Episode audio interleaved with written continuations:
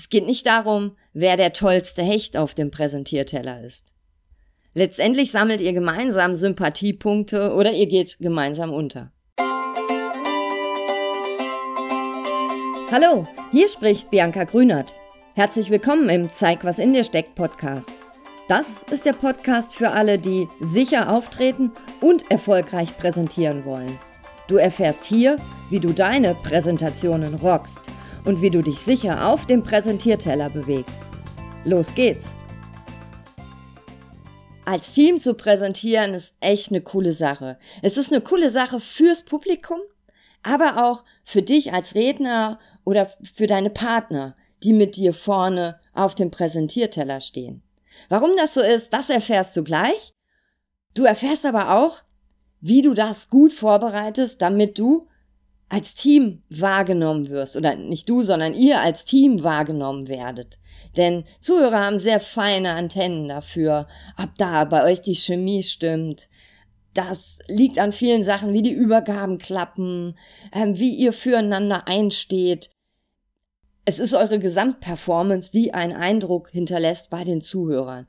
Und im besten Fall präsentiert ihr euch als Team, als starkes Team. Denn, und das sind die Vorteile, Ihr habt doppelte Überzeugungskraft oder dreifache. Ihr könnt mehr begeistern. Für mich zum Beispiel als Zuhörer mag ich das sehr gern, wenn vorne zwei Personen oder auch drei stehen und zusammen präsentieren. Denn das macht das Ganze für mich dynamischer. Es gibt Redner, die, ja, die mag ich die Stimme vielleicht nicht so, dann bin ich auch ganz froh, wenn dann jemand anders einfach mal redet. Außerdem ist dann so ein Redner nicht so abgekämpft, weil er hat ja noch ein paar Leute, die da auch mit ähm, präsentieren. Ich mag es persönlich sehr.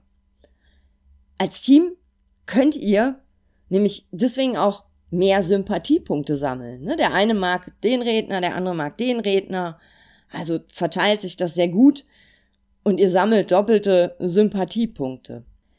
Im Team zu präsentieren ist auch für die cool, die eher so ein bisschen schüchtern sind, unsicher sind.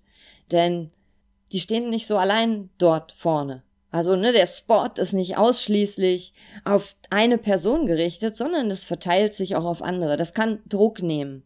Das kann auch Druck nehmen insofern, dass ich, wenn ich jetzt weiß, ich bin unsicher und vielleicht mit dem Gedanken durch die Gegend laufe, oh, vielleicht vergesse ich meinen Text, weiß ich ja, da ist jemand an meiner Seite, der kann zur Not einspringen. Wie wird man aber jetzt so ein eingespieltes Team? Du wirst mit deinen Redner, Rednerinnen, mit den Partnern, mit denen du präsentierst, ein eingespieltes Team, wenn ihr euch A, inhaltlich gut vorbereitet, jeder seinen Part, aber auch, wenn ihr euch überlegt, wie gestaltet ihr das Ganze vorne auf dem Präsentierteller, also die Performance. Auf der Bühne müsst ihr den Eindruck hinterlassen, als ob ihr euch blind versteht. Wie im Fußball. Die sprechen sich auch nicht erst auf dem Platz ab, wer wohin läuft, damit er welchen Pass bekommt. Also setzt euch vorher zusammen und legt genau fest, wer präsentiert was, wann. Legt auch fest, wie ihr die Redeübergabe gestalten möchtet, wie das geschehen soll. Das kann nonverbal sein, zum Beispiel mit einer Geste oder einem Blick da müsst ihr euch vorher verabreden, damit der andere Bescheid weiß. Charmant finde ich, den Präsentationspartner anzumoderieren. Ja, so nach dem Motto, die Einzelheiten unseres Produktes wird Ihnen meine geschätzte Kollegin Frau Müller erläutern. Die steckt da viel tiefer drin als ich. Mit einer Anmoderation kannst du deine Präsentationspartner mal so richtig fett ins Licht drücken als ob du ihnen einen roten Teppich ausrollst. Und wenn dann zum Beispiel noch Frau Müller sagt, oh, danke, Bianca, dann macht das einen echt starken Teameindruck. Und noch stärker ist, wenn ihr auch immer wieder in der Präsentation, in euren Teilen Bezug aufeinander nehmt. Sowas wie, ala, ne, meine Kollegin Bianca hat Ihnen ja vorhin schon erläutert, dies und das. Ich knüpfe da jetzt mal an. Das wäre so eine Idee. Spielt euch also auch so die Bälle hin und her. So ganz spielerisch und es sollte möglichst leicht aussehen. Und das hast du mit deinem Präsentationspartner vorher besprochen? Denn wenn ihr beide dann aufgeregt seid, klappt das spontan irgendwie nicht so gut. Verabredet also die Übergabe, besonders auch wann. Das ist so ähnlich wie so ein Drehbuch zu schreiben. Also wann passiert was. Der Ablauf muss also in jedem Fall klar sein, jedem klar sein, jedem, der dort vorne steht. Und neben dem wann und wie die Übergabe erfolgt, besprecht bitte auch eure Performance.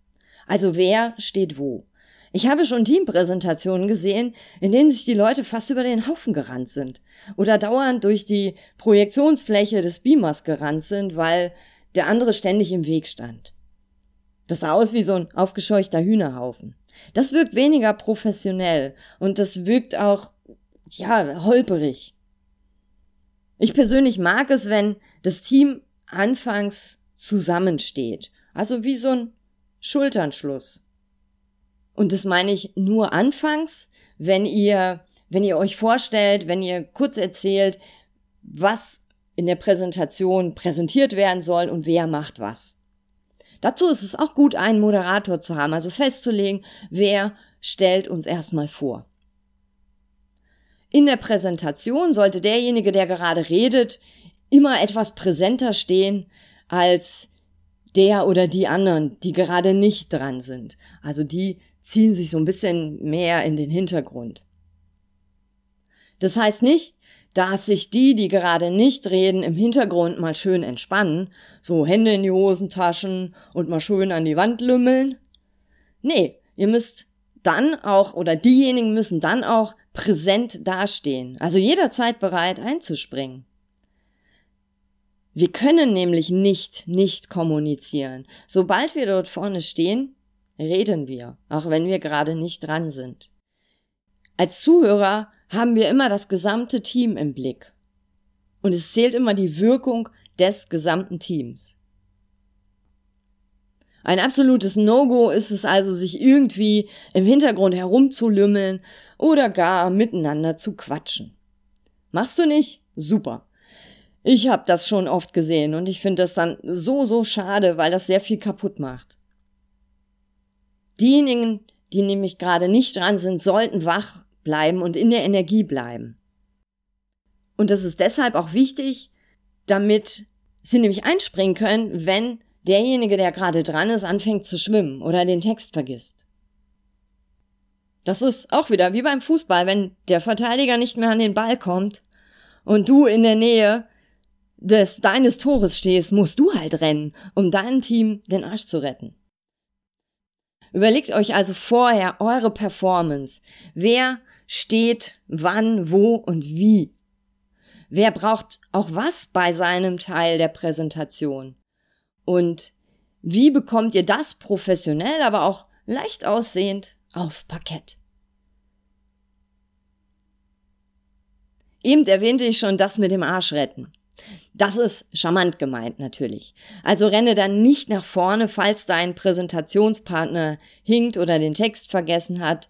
Schiebe ihn unsanft vom Platz und äh, bessere das aus, was er gerade verbockt hat. Arschretten meint, unterstützt euch und stehlt euch nicht gegenseitig die Show. Verbessert euch auf keinen Fall gegenseitig vor dem Publikum. Als Team zu präsentieren heißt miteinander zu präsentieren und nicht gegeneinander. Es geht nicht darum, wer der tollste Hecht auf dem Präsentierteller ist. Letztendlich sammelt ihr gemeinsam Sympathiepunkte oder ihr geht gemeinsam unter. Für Improvisationsschauspieler, so wie ich eine bin, gibt es eine Bühnenregel und die heißt, der andere ist der Star. Das lässt sich auch gut für Teampräsentationen umsetzen. Behandle deinen Präsentationspartner, deine Präsentationspartnerin wie ein Star. Feiert euch also gegenseitig, verbessert euch nicht. Sondern das kriegt man auch ganz charmant hin, indem man einfach sagt so, boah, und dann vielen Dank, äh, Frau Müller, ich ergänze jetzt noch dies und das. Ihr könnt hinterher besprechen, was da blöd gelaufen ist, aber das macht man nicht vorne auf der Bühne vor dem Zuhörern, vor dem Publikum. Also egal, was der andere macht, stehe zu ihm, stehe zu ihr. Dann werdet auch ihr übrigens zusammen gefeiert. Last but not least, nach der Teampräsentation ist vor der Teampräsentation.